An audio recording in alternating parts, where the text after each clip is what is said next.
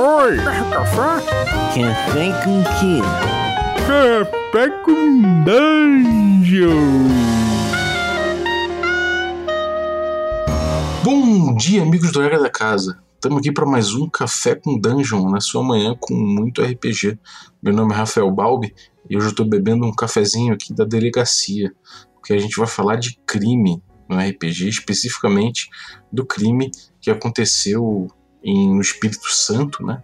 E também de, de outros que acabaram manchando um pouco, uh, tentaram manchar né, através da mídia aí, a imagem do RPG, mas a gente vai abordar isso de uma forma pormenorizada. E para falar desses episódios aí, eu tô com o Gustavo Tenório, que, que é assessor de comunicação e que viveu intensamente aí o RPG no Espírito Santo desde, desde, desde o início, né? Então é um cara que pegou aí essa evolução toda e essa, essa época sinistra aí que, que a gente viveu. Então, cara, bem-vindo aí, muito obrigado por aceitar o convite. Balbi, eu que te agradeço. Eu tô tomando um café aqui sem açúcar, porque o tema é um pouco amargo, eu acho que combina com o que a gente vai conversar agora. É, de fato, é o que você falou, eu acompanho o cenário de RPG desde antes dele ser um cenário, né? Das iniciativas que começaram a, a acontecer com o Devir, trazendo GURPS para cá, a editora Abril Jovem tentando trazer AD&D, mas terminou não dando certo, é, gente importando material, Uh, eu lembro da chegada de Vampire, eu, eu, jogo RPG desde os 12 anos, comecei com 12 anos, hoje eu estou com 43.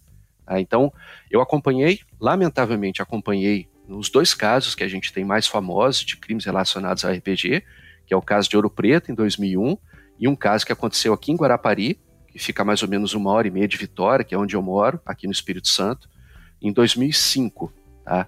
E a gente é, pode falar sobre o que aconteceu, os desdobramentos e algumas situações que surgiram por conta disso, como por exemplo, Vila Velha, que é uma cidade que fica a distância de 10 minutos daqui de Vitória, ela é a única cidade, pelo menos que a gente que eu conheça, que, que eu fiz pesquisa e que encontrei, a única cidade que você tem uma lei de proibição de venda de RPG. RPG e similares. Existe mesmo essa lei? Essa lei existe, Lei Ordinária 3.909 de 2002, que veio na esteira da comoção pública que se deu depois do crime de Ouro Preto. Caramba, mas vamos voltar no tempo e, e fala como é que era o RPG no Espírito Santo, por aí, quando, quando, você, quando você começou a jogar essa. Como é que era a cena? Como é que foi formando essa cena de RPG e, e quão popular que era o jogo né, nessa época? Do que eu tenho de, de memória, o RPG aqui aconteceu como provavelmente em todo o, o Brasil, que foi primeiro com a geração Xerox e depois com iniciativas particulares. Eu tenho um amigo que hoje mora na Inglaterra, que ele, como tinha contato com parentes nos Estados Unidos, ele trazia, chegou a trazer uma mala com todos os livros de AD&D. Então, a, a, gente jogava com esse tipo de, de pessoal. Tá? Era, era, o, era o que a gente tinha acesso. Eu joguei GURPS, é, joguei AD&D, peguei toda a febre trazida por Vampire. Aqui no Espírito Santo, muito provavelmente, a gente teve, se não a primeira, mas uma das primeiras iniciativas de formação de um grupo de RPG, que foi o Metrópolis RPG Clube, que funcionava na Universidade Federal do Espírito Santo. E reuniam uma galera de todo tipo de idade. Tá? E esse pessoal que se reunia lá jogava tudo que você pudesse imaginar. Jogava Tagmar, jogava, lógico, uh, os três mais famosos que a gente carrega até hoje, uh, GUPS, Vampire e, e AD&D. Tá? A gente vê gente começando a jogar 3D&T. Esse finalzinho, início de 2000, 2001, era mais ou menos isso que a gente tinha de formação aqui. É, tinha uma galera forte jogando Vampire, não tinha? Tinha, tinha gente até que se vestia de sobretudo para poder dar um clima maior. É, tem um cara que era famoso na época, Humberto, que ele narrava em inglês. Eu era doido para jogar com ele, como meu conhecimento de inglês era pequeno e ele não, não ele fazia questão de narrar, inglês, de, de narrar em inglês. Eu ficava só, sabe quando você fica acompanhando a mesa, meio cercando o pessoal, mas eu não conseguia. E assim, ele, ele abria a mala do carro, ele tinha todos os livros importados. Então assim, era, era uma situação muito interessante para quem estava começando a, a começar a, a, iniciar no RPG. Porque você tinha gente que tinha paciência para quem estava começando, você tinha um pessoal que já tinha um grupo formado, mas não se incomodava de se reunir no lugar público.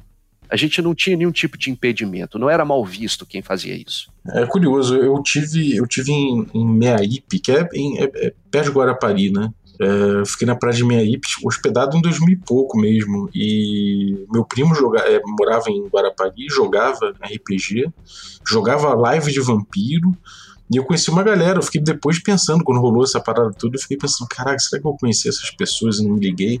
Mas acho que não, porque era outra galera. Mas é, era uma coisa ativa, eu lembro que tinha um, um, um live, a gente jogou um, um live numa, numa praia que rolou e tava rolando simultaneamente outro. Então eu lembro que era uma cena bem ativa, mais até do que eu pelo menos lembrava em outros lugares que eu tinha ido, assim. E, e cara, é, dentro desse, desse esquema todo, assim, é, como é que você viu isso se desenhando? Assim, você viu uma galera estranha jogando? Você tinha alguma qualquer relação por mínima que fosse, com o que acusaram depois de, de, de culto, de, de, alguma coisa assim? Existia um, um rolê estranho no meio da galera? Não, pelo menos aqui do pessoal que frequentava o Metrópolis e do que a gente tinha contato, era o pessoal como a gente. Era uma galera mais jovem, tinha desde do, do pessoal de 15 até os 30 e poucos anos, e assim, é claro que quando você junta muita gente, muita gente diferente, você vai encontrar algumas pessoas um pouco estranhas, tá? Mas nada que você pudesse dizer ou apontar, ó, esse cara aqui tá mal intencionado, é um satanista, é um, é um cultista, não, não chegava nesse nível. O máximo de estranhamento era o cara que você olhava, ele não era de falar muito, mas não que você pudesse desconfiar que alguém iria fazer alguma coisa no que a gente viu, tanto em Ouro Preto como em Guarapari depois. E você já tinha eh, algum contato com, com essa galera? Essa galera era, era, tinha algum engajamento fora ou era um grupo isolado da galera que se envolveu com esse crime, né? Não, na verdade, e aí até um recorte interessante, porque eu acho que pouca gente lembra do que aconteceu na época. É, eu já trabalhava, eu trabalhei como, como sou formado em jornalismo, na época eu já trabalhava na redação trabalhava na, na TV Gazeta, que é a retransmissora da, da Globo, aqui em Vitória, e a notícia do crime, ela, ela chegou com um impacto muito grande. E as pessoas sabiam que eu jogava RPG e comentavam comigo, olha, que, que é isso que está acontecendo? Esse jogo tem esse potencial e eu tomei um susto porque, tirando algumas imagens um pouco mais pesadas que você via nos livros de Vampire, por exemplo, você nunca desconfiaria que o RPG poderia ser usado para esse fim. O caso de Ouro Preto, para mim, se deve muito mais a uma ignorância, tanto da parte policial, da investigação que foi, foi é, que aconteceu em relação ao caso, quanto também uma sucessão de equívocos que se, que se deram e que transformaram esse caso num caso que é um divisor de águas para a gente. Aí a gente fazendo um, um, uma breve retrospectiva sai uma moça aqui de Guarapari chamada Aline, Aline Silveira Soares, e ela vai com a prima para uma festa tradicional lá em Ouro Preto chamada Festa do Doze. Tá? É uma festa que é promovida pela Universidade Federal de Ouro Preto. Todo ano tem. Tá? Essa festa acontece em outubro, dia 12 de outubro, por isso que é Festa do 12. No dia 14, essa moça é encontrada no cemitério morta com 17 facadas, no que aparentemente foi alardeado pela imprensa como um ritual. Tá? O delegado e os investigadores que conduziram a investigação, eles entram na casa numa república, que ela estava abrigada numa república lá em Ouro Preto, e Ouro Preto é famosa pelas várias repúblicas que tem, e ele pega um monte de livro que tem na estante, de tudo quanto é tipo de coisa, livro de culinária, livro de, de estudo mesmo, e pega alguns livros de RPG que um dos rapazes que foi um dos acusados do crime tinha, tá? E para nosso azar, nosso azar que eu digo, a comunidade RPG, era um livro de Vampire. E aí ele pega, por exemplo, o livro de Nod e ele diz que aqui dali é uma Bíblia satânica. E aí essas confusões vão fazendo com que a, a, a investigação, que deveria ter sido conduzida de uma forma mais séria, ela vire, ela, ela, ela descambe para o que o delegado, que, e aí não é nenhum tipo de preconceito, até porque eu também sou evangélico, mas ele era evangélico, mas era um evangélico extremamente preconceituoso. Então ele pega aquele material e fala: olha só, isso aqui é prova de que o que aconteceu foi um ritual satânico promovido por conta desses livros aqui. Tá? Esses livros têm as regras para execução do ritual.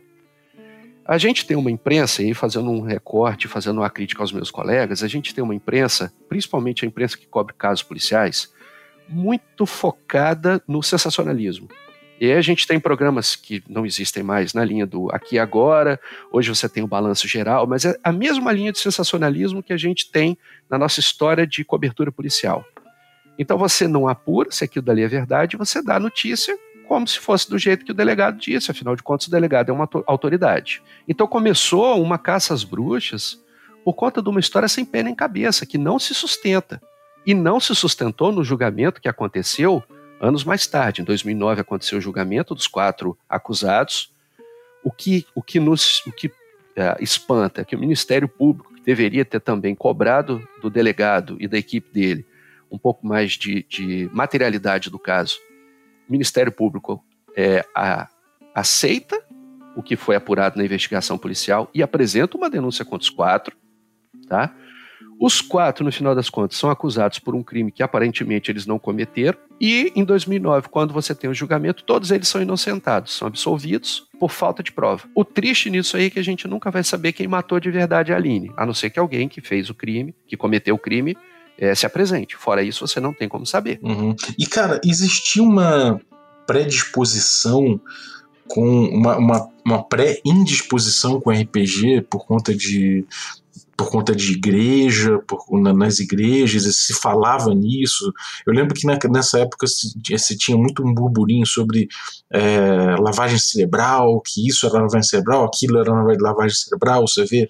É, desenho da Disney, lavagem cerebral, existia uma, uma, um cenário de predisposição, de, de pré-indisposição com o RPG ou foi uma coisa que o cara pegou e falou: ah, isso aqui vai, vai ser isso aqui mesmo? Não, existia e existe ainda. Eu posso te falar de, de cadeira, porque é metade da minha família é evangélica, e quando eu comecei a jogar RPG, eu, eu, eu gosto de história em quadrinhos, né? E o pessoal já torcia o nariz por conta das minhas histórias em quadrinhos, do que eu acompanhava, Marvel, DC e tal.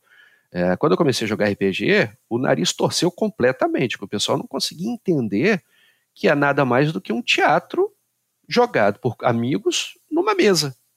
A gente interpreta um papel, mas não tem nada de ah, vou matar você, é, se você perder você vai morrer, não tem nada disso, não tem ritual, não tem. O que acontece é que, como a gente tinha a, chegada desses sistemas há pouco tempo no Brasil, tudo que é estranho, um segmento resolve condenar antes de conhecer.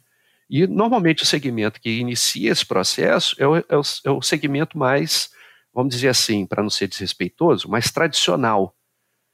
E aí a gente pega as igrejas. Então a igreja pegava, as igrejas em geral, principalmente as evangélicas, elas pegavam aquele material e olhavam assim: opa, tem alguma coisa errada com isso. Tá? Você está falando aqui de, de Satã, você está falando, no caso lá do livro de Nod, você está falando de Caim, que Caim virou vampiro. Tá? Essa aparente heresia causava uma reação ruim, e principalmente o RPG tem uma entrada muito grande, tinha naquele momento, no público jovem. Que era principalmente um público que é um público contestador, é um público que inicialmente, quando você começa a cobrar muito a presença deles em igreja, eles, eles não aceitam muito, é, não, não seguem muito o que é pregado por um pastor, por um padre, qualquer coisa do tipo. E aí você pega um delegado é, mal orientado, você pega uma imprensa que procura é, apenas o que dá audiência, é a combinação completa. E principalmente hoje você tem uma profusão de editoras que, se acontece um troço parecido, essas editoras e o público que joga RPG cresceu tanto que a gente naturalmente vai repelir qualquer tipo de crítica nessa linha feita ao jogo. Na época a gente não tinha. A única editora que a gente tinha de, de maior porte era a Devia. Eu lembro que a gente conseguiu aqui no estado, eu era produtor de um programa que passava na televisão, aqui na TV Gazeta no domingo, e esse programa era um programa de entrevistas. E eu perturbei o editor, falando assim: não, a gente não pode deixar isso barato. É, eu conheço pessoas que podem dar entrevistas para dizer que o RPG é uma ferramenta lúdica, que ele pode ser utilizado em sala de aula e tal. E eu consegui que o Douglas Quinta Reis desse entrevista por telefone para esse editor para que ele colocasse no programa. É, o Douglas ele é um cara muito influente no RPG. Era, né? Ele, ele morreu e acabou que ele era tão influente no RPG nacional, tão importante para o RPG nacional que o, o, dia do RPG brasileiro ele é, é em homenagem a ele, né? Ele se desdobrou porque a cada notícia ele entrava em contato com as pessoas, ele tentou mobilizar um grupo grande para que as pessoas elas refutassem a acusação de que o RPG tinha algo de maligno, que na verdade isso se comprovou, infelizmente, só anos mais tarde. É, isso foi comprovado que não tinha relação nenhuma do que aconteceu, tá? com o crime que se deu lá em Ouro Preto. Uhum. E qual foi o efeito para vocês, cara? Tipo, jogadores de RPG em, em, Vitória, no Espírito Santo aí. Como é que foi o reflexo disso para a galera né, nessa época? O efeito inicial, ah, primeiro que muita gente deixou de jogar por conta de imposição de pai, de mãe, de avô, tá? Houve uma retração natural do pessoal que jogava RPG, mas o, o pior impacto para a gente foi o aproveitamento dessa situação ah, para uso político. Então a gente tem aqui uma situação completamente maluca, em Vila Velha, que é uma cidade vizinha aqui de Vitória.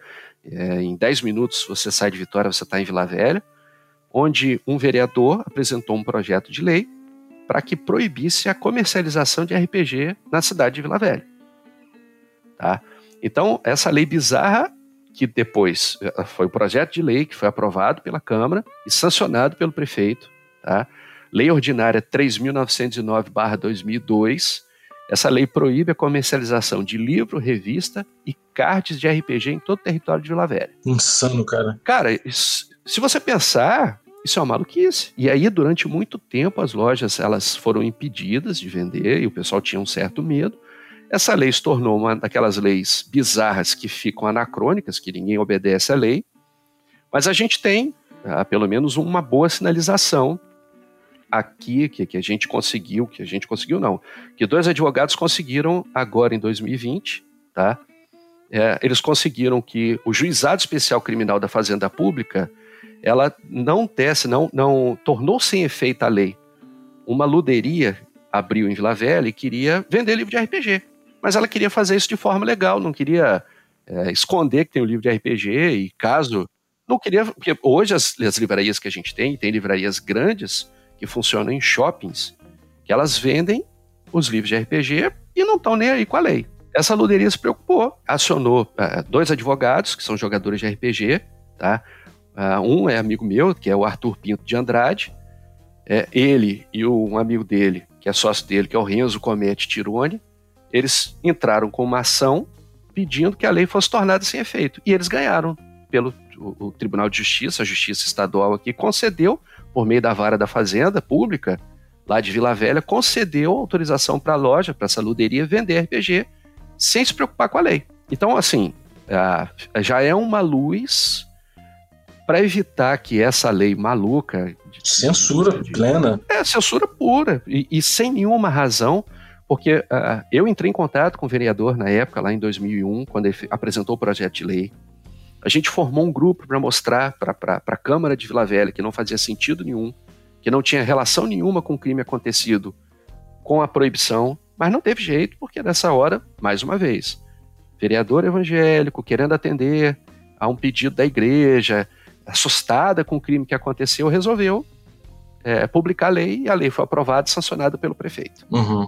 E engraçado, né? A gente, a gente teve esse, esse semi-satanic panic atrasado chegando no Brasil, mas chegou, né? Quer dizer, não é que veio de lá necessariamente, mas o fenômeno se repetiu, né? Parece uma mácula, parece um, uma maldição do RPG, né, cara? Ah, e a gente tem um outro caso também que chamou muita atenção aqui, que foi um crime que aconteceu na cidade de Guarapari. Eu acho que a cidade de Guarapari ela tem um, um azar muito grande. Um azar muito grande, né? Primeiro foi uma moça que morre, uma moça de lá que mora em Ouro Preto, e depois, em 2005, 26 de abril de 2005, dois rapazes, tá? E aí a alegação dos rapazes foi em relação ao RPG, muito provavelmente pelo impacto que a gente teve aqui no estado. E, e o Espírito Santo é um estado, é importante a gente é, pontuar isso é, talvez dos estados da federação, é um dos mais religiosos. A gente tem a segunda maior festa religiosa daqui do, do, do, Brasil, que é a Festa da Penha. A gente, a Festa da Penha só perde para as festas que acontecem em Aparecida, tá? O Círio de Nazaré, Círio de Nazaré é, rivaliza em número de pessoas com a Festa da Penha. E, então, assim, é um estado religioso. Já há uma propensão a você, é, e, e dito religioso é tradicional. Já há uma propensão a você evitar qualquer ação muito de vanguarda. E você tenta não entender exatamente o que está acontecendo, e você já diz: não, olha, isso aqui não é para mim. É mais ou menos esse o pensamento vigente. Mudou muita coisa, claro, mas ainda assim a gente sofre esse tipo de, de, de preconceito. Aí a gente tem, 26 de abril de 2005, dois rapazes entram na casa de um amigo de um deles para aparentemente é, conduzir uma partida de RPG. E nessa partida de RPG, de acordo com o depoimento dos dois à polícia, aí já tem um pouquinho de diferença em relação do que aconteceu em Ouro Preto, porque os dois chegaram a ser presos, uh, eles alegam para o rapaz que está na casa dele que se, ele, se o rapaz perder, um era policial, outro era não sei o quê, quem perdesse o jogo de RPG ia morrer. Esse rapaz que foi assassinado, é, aparentemente, ele não tinha uma experiência de vida, embora já tivesse mais de 20 anos na, na época do crime, não tinha uma experiência de vida para poder entender e poder dizer assim: não, peraí, isso não é RPG. O que, que aconteceu? Naturalmente, induzido pelos outros dois colegas, esse rapaz perdeu, os meninos, os rapazes, é, não eram meninos, os rapazes estavam armados, renderam esse, que era o dono da casa, e os pais dele que moravam junto deu um remédio para dormir e matou os três. Os dois, né? A dupla matar, é, eles mataram os três, os donos da casa. Roubaram cartão de crédito, fizeram saques em lojas. Então, assim, não dá para dizer que tem uma relação com o RPG. São dois criminosos que aparentemente se aproveitaram da ilusão de uma pessoa inocente que estava envolvida no jogo para cometer um crime. E aí, de novo, para a gente, esse caso não teve tanta, tanta, tanta repercussão nacional, mas ainda assim, é um caso de crime relacionado a RPG e isso, de novo, aqui no estado foi um baque. Uhum. É, ainda mais porque, porque teve essa, essa relação um pouco mais direta, né? Os caras estavam ali e o, o, RPG foi mencionado, ele fez, fez parte da narrativa do crime, né? Sim, e eles alegam quando foram presos, eles alegaram quando foram presos que eles mataram os três, né, os donos da casa, numa partida de RPG. Eles tentaram alegar insanidade, alguma coisa assim? Não, não chegou nesse ponto. O que eles disseram é que o combinado na partida era isso e eles iam até o final.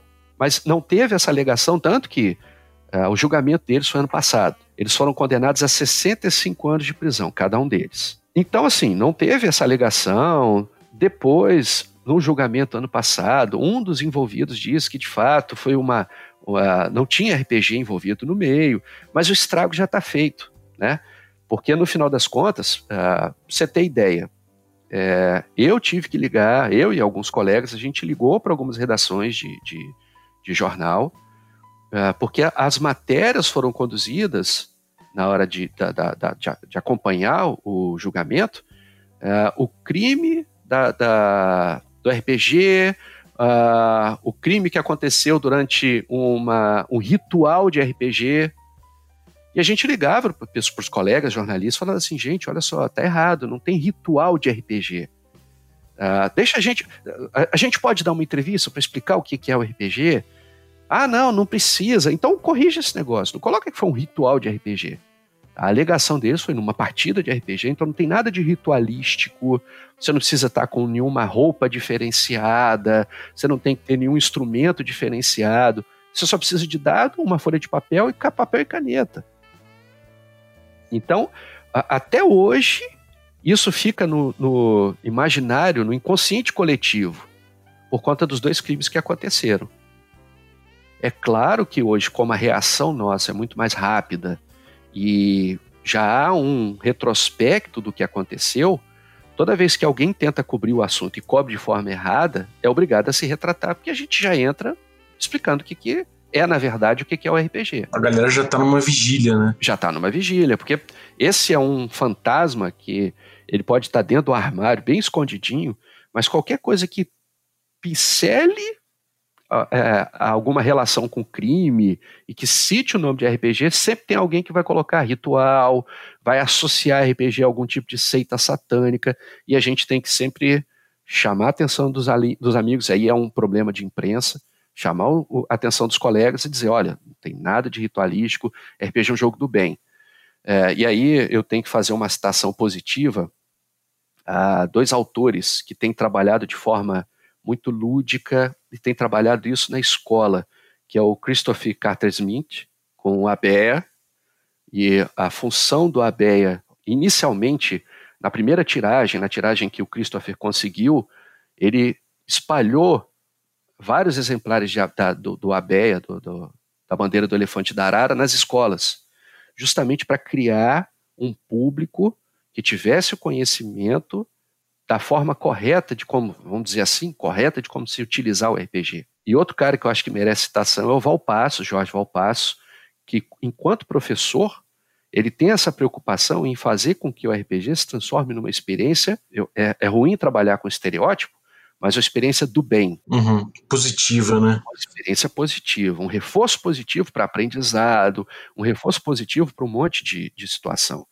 É claro que hoje as editoras elas têm essa consciência mais social e elas não trabalham só a questão mercadológica. Então você vê, principalmente Retropunk, New Order, você vê essas, essas editoras, elas tentando buscar um trabalho mais concatenado com a formação de um público jogador que entenda qual é a função da RPG e afaste qualquer é, desvirtualização do processo de jogo coisa que a gente não tinha em 2000. A gente estava a gente tava entregue, né? A gente estava entregue.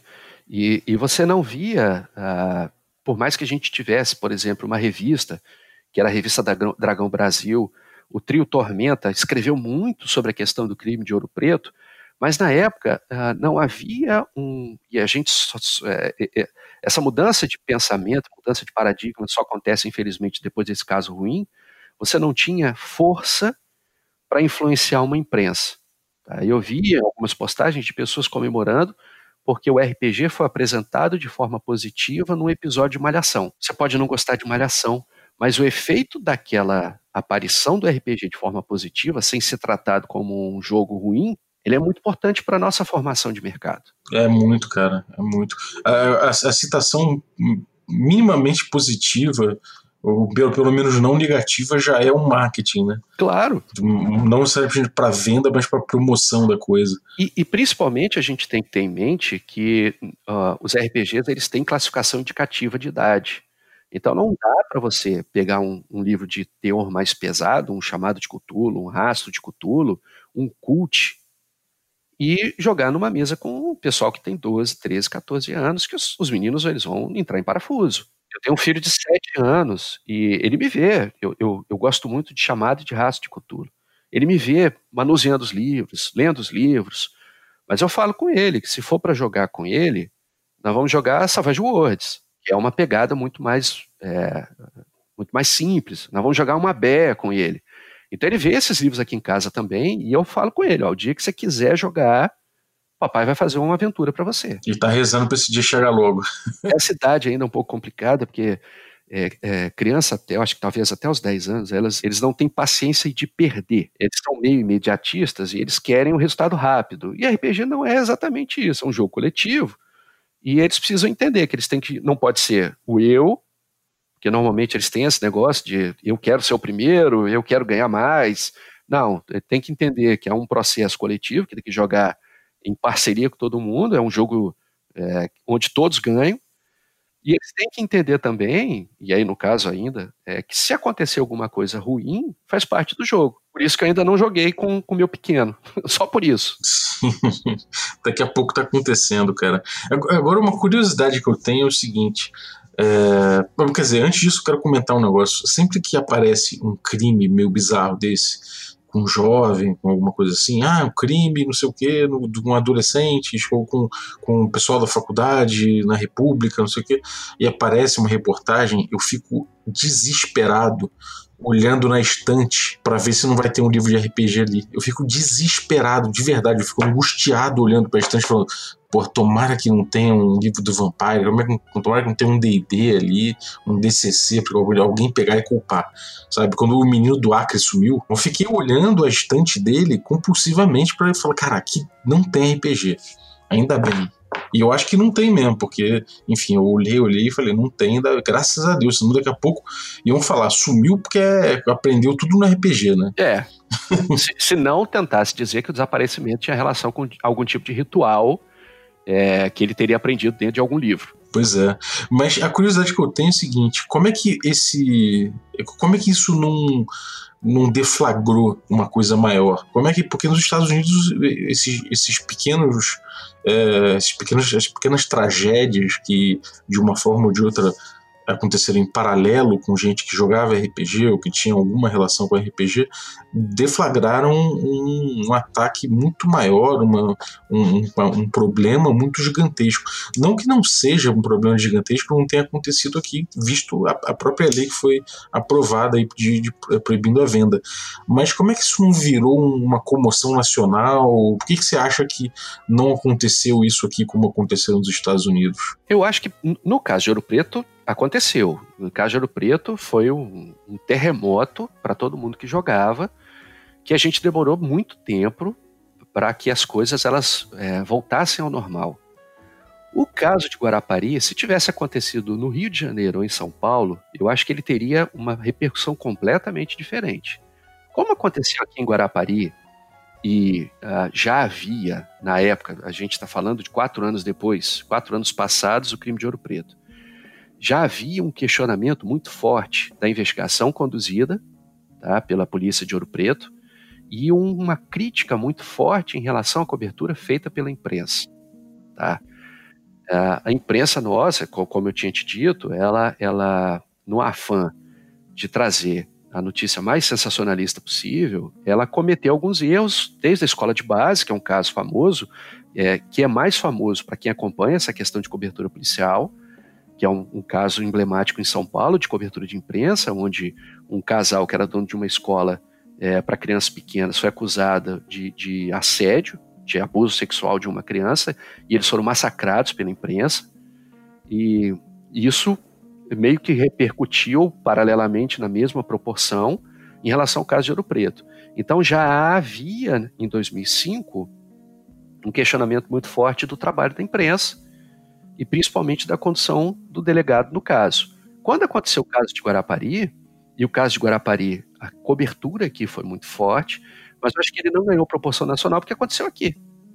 Se isso tivesse acontecido, se tivesse acontecido em São Paulo, se tivesse acontecido no Rio de Janeiro, a gente teria uma nova onda e uma nova onda provavelmente acompanhada de uma censura muito grande. Eu estou para te dizer com os desdobramentos políticos e, de certa forma, um passo atrás que a gente deu e que a gente vê hoje em dia, se isso acontecesse hoje, tá? Muito provavelmente a gente teria uma onda reacionária muito grande num processo de tentativa de censura do RPG. É porque, muito provavelmente, se isso acontecer, como a gente hoje tem jogador de RPG espalhado em todos os cantos do Brasil, naturalmente um foco de incêndio vai ser apagado por quem está jogando num, determinado lugar, determinado lugar XYZ.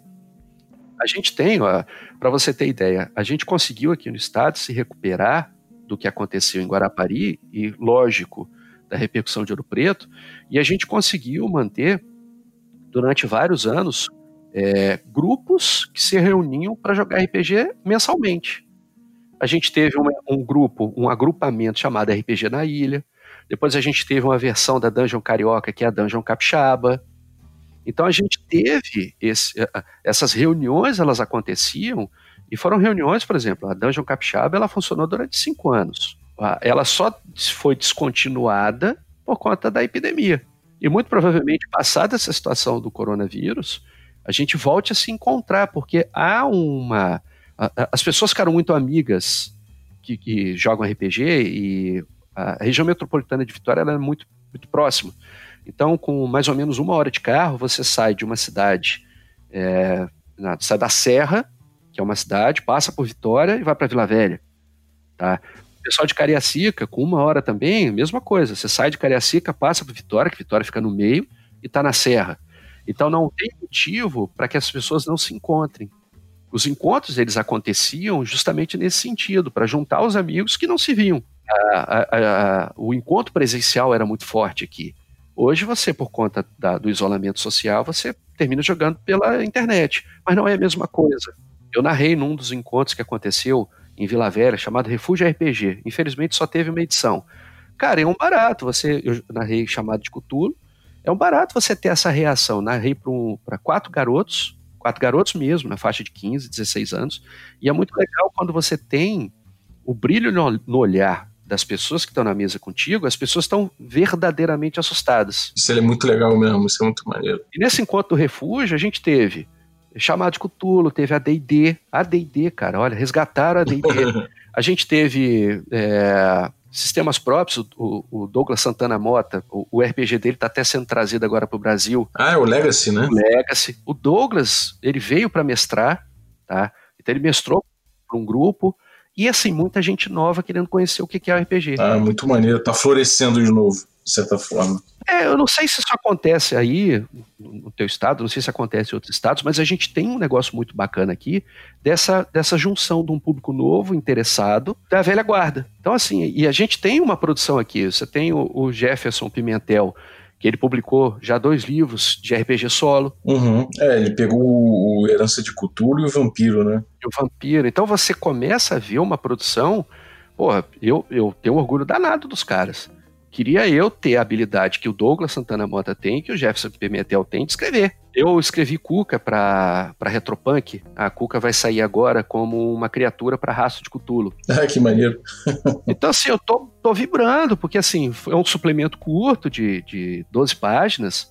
Mas, cara, quando você pega e olha assim, pô, foi eu que fiz. É um negócio meio bobo, mas, cara, é muito legal esse tipo de, de, de produção. E é legal você saber que você, de certa forma, está colaborando para que outras pessoas tenham acesso a esse material e possam jogar. A gente meio que se sente responsável por tudo isso que aconteceu. De certa forma, é importante que a gente tenha essa consciência, principalmente a gente que tem um pouco mais de idade. É triste você falar isso quando você olha para trás e você vê que você não tinha essa preocupação quando você tinha 20 e poucos anos. Mas a gente, quando chega aos 43, depois que está com filho, a gente tem, essa, tem que ter essa preocupação de manter o nosso, o, o nosso RPG sadio. Eu jogo cult com a galera que tem consciência que é um jogo pesado e a gente trata de temas pesados, mas é um, um ambiente sadio. Acabou aquela partida, tá todo mundo bem. E há uma preocupação do, do, do, mestre, que por acaso é o Arthur, que eu te falei que foi quem entrou com a ação, há uma preocupação do Arthur em que o ambiente seja o mais saudável possível. Ele sempre pergunta se está todo mundo bem, Tá? Ele sempre pergunta: oh, vocês estão em condições? Vou tratar do assunto XYZ. Vamos jogar assim? Show de bola.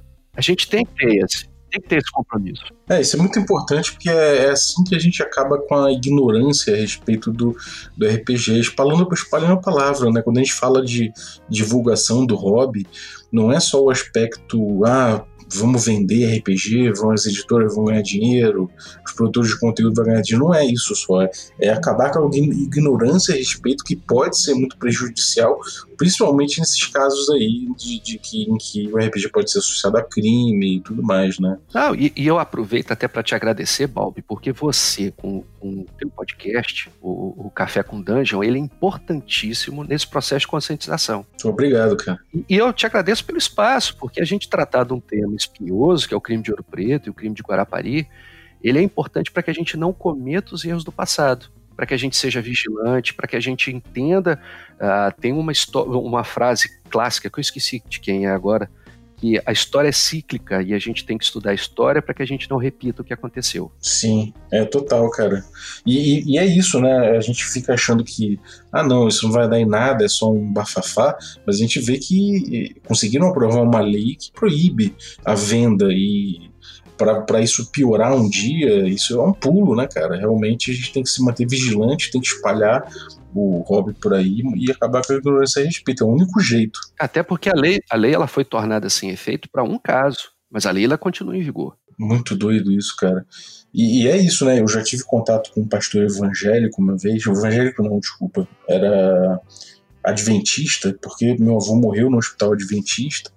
E ele, esse, esse cara foi até a casa da minha mãe para conversar com ela. Depois que ele ia conversar comigo, ele voltava, era, fazia parte da, enfim, do, do procedimento do, deles lá no hospital. Eles mandavam um cara para a família para trocar ideia. E ele perguntava para mim o que, que, que, eu fazia, que eu gostava. Eu falei de RPG para ele. A gente teve três encontros e a gente basicamente falou sobre RPG. E para mim era um saco mas ao mesmo tempo eu me sentia na missão de, de, de acabar com a ignorância dele a respeito disso, porque ele, ele, ele para mim, veio falando de, de, de, da gravidade que é, porque a gente não percebe como a gente vai se, aos poucos, entrando em contato com coisas que não devia entrar, sabe? E, enfim, foi, foi uma coisa que eu, eu lembro que eu era jovenzinho, tinha 16 anos, mas eu me senti no dever de fazer isso, sabe? De, de, de pelo menos confrontar um pouquinho, de mostrar para ele que não era essa coisa assim do jeito que ele tava botando. Então, acho que a divulgação do RPG é muito importante para isso também, né? Não, e a gente hoje, você tá falando você tinha 16. Eu tenho certeza que ele olhava para você e dizia que você não tinha a menor ideia do que você da argumentação que você apresentava para ele. Ele, ele. ele, era até um cara razoável, ele me ouviu sabe? Ele me ouviu, perguntou se poderia ter. É, é possível jogar um jogo desse para ensinar história bíblica? Eu falei, é completamente possível. Não, é, é, é, e seria até interessante que a dinâmica do RPG pudesse ser aplicada talvez até dessa forma. Porque o dia que a gente conseguir é, tirar esse, esse, esse véu, esse véu negativo, principalmente das comunidades evangélicas, acho que a gente não vai ter nenhum tipo de oposição. Porque o, grande, o grande, o grande segmento que olha para a gente de um jeito estranho é a comunidade religiosa. E aí a gente pode abrir o leque para quase todas. Justamente por conta disso, porque eles não entendem como a coisa funciona e eles normalmente eles pegam os livros que têm uma conotação um pouco mais mais mais adulta. É, se eu pegar o meu livro de cult que eu tenho aqui em casa e levar na casa da, dos meus tios que são evangélicos, rapaz, eu acho que eles não deixam entrar mais lá. Eles vão Sim. falar assim: você tá compactuado com o diabo. Porque... É, o culto é pesado, né, cara? o culto é pesado. O culto fica dentro do armário aqui, mais escondido. Porque eu sei o, o, o potencial que um livro desse pode ter para quem não tá, não, não tem um esclarecimento de como a coisa funciona. E até nisso, no caso de Ouro Preto e o caso de Guarapari, eles foram úteis para a gente para que a gente tenha um certo cuidado. Tem gente que é contra, acho que não tem que ter cuidado nenhum, mas eu acho que a questão toda que tem que basear a gente é o lance do segmento por idade. Se há um selinho na capa dizendo que aquele livro é para 18 mais, tem que ser para 18 mais, você não pode botar isso. Eu tenho um sobrinho de 13, eu não posso dar um livro de cult para o meu sobrinho de 13. Sim. É, e senhores streamers, né, pessoas, senhores e senhoras streamers, é, fiquem atentas aí, atentos a isso porque realmente é uma divulgação grande, mas é, é também tem que ser feita com responsabilidade para isso aí.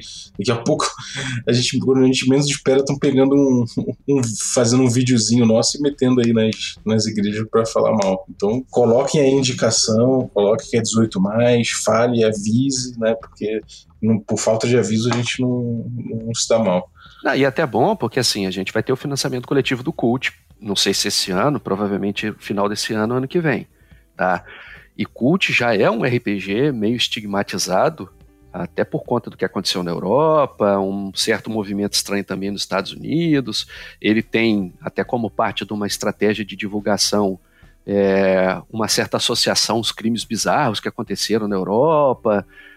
Isso caía na imprensa, um segmento da imprensa pouco esclarecido, e cair no, no, nas graças, vamos assim dizer, de algumas pessoas que trabalham com religião, rapaz, é. vai, ser, vai ser queimação de livro o tempo todo. Deus me livre.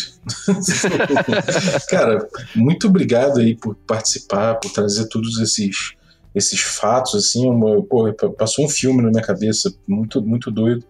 E para quem não conhece, eu acho que o, os, os casos, né, eu acho que agora fica conhecendo, está apresentado e foi assim que rolou. E, pô, valeu pelo relato, cara. Ó, agradeço de novo a, a conversa, tá? É, eu espero sinceramente que esse nosso papo seja só uma questão histórica mesmo, para as pessoas ouvirem e isso nunca mais acontecer e um dia a gente pegar o, o, o café com dungeon e olhar, ah, vou ver esse caso aqui, pô, isso aconteceu, cara, que bom que o cenário é completamente diferente hoje. Essa é a minha esperança. É, é mas vai, vai dar tudo certo, vai dar tudo certo. Maneiro. Algum recado pra galera que você queira dar, cara? Alguma, alguma coisa que você tem feito aí fora, fora a Cuca, alguma outra coisa? Não, a, a Cuca é o, é, o, é o projeto mais recente que tá para sair aí, que a Retropunk já, já anunciou que vai entregar provavelmente agora em agosto, tá? junto com Criaturas Terríveis, tá? É, e queria mesmo agradecer a oportunidade de conversar contigo. Quase uma hora muito, muito legal. Uh, embora a gente rememorasse fatos ruins, mas é bom para a gente é, fazer uma catarse, né? É, tirar, tirar esse, esse ranço. No mais, é dizer para o pessoal continuar jogando, tá? jogar muito, aproveitar para jogar online, tirar qualquer tipo de indisposição com o jogo online, que embora não seja o ideal, mas é bastante divertido, tá? E é isso. Qualquer coisa estou à tua disposição. Se a gente quiser, se você quiser conversar sobre outros assuntos, é, pode me acionar aí que eu sou é, ouvinte do Café com Dungeon e estou muito feliz de fazer parte agora em uma gravação tua. Tamo junto, cara. Você também tendo coisas para trazer aí, além, do, além de fatos assim, pode trazer também. Se tiver outras reflexões, cara, casa é sua. Muito obrigado pela tua participação aí. E você que ficou ouvindo a gente aí até agora, eu queria agradecer pela sua audiência e também queria agradecer os nossos assinantes, a galera Café Expresso, a galera Café com Creme e a galera Café Gourmet. Né? Você, a partir de R$ reais pode se tornar um assinante, vai participar de um grupo muito maneiro de Telegram, que tem mais de 100 pessoas que amam RPG, trocam ideia de um jeito muito maneiro, respeitando a opinião alheia. Então, cara, você pode entrar aí no picpay.me barra café com dungeon e ver os planos de assinatura. E além de tudo, você vai participar de sorteios. Então eu queria agradecer os Café Gourmet, o Piratão Augusto Lima, Ricardo Mate, Adriel Lucas, Rafael Cruz, Erasmo Barros, Abílio Júnior, Francioli Araújo, Rafael Caetano Mingorance, Chestes Lins, Pedro Cocolo, Ulisses Pacheco, Daniel Melo, Matheus Hamilton de Souza e Denis Lima. Galera, muitíssimo obrigado pelo apoio de vocês, pela assinatura. É isso aí, até a próxima.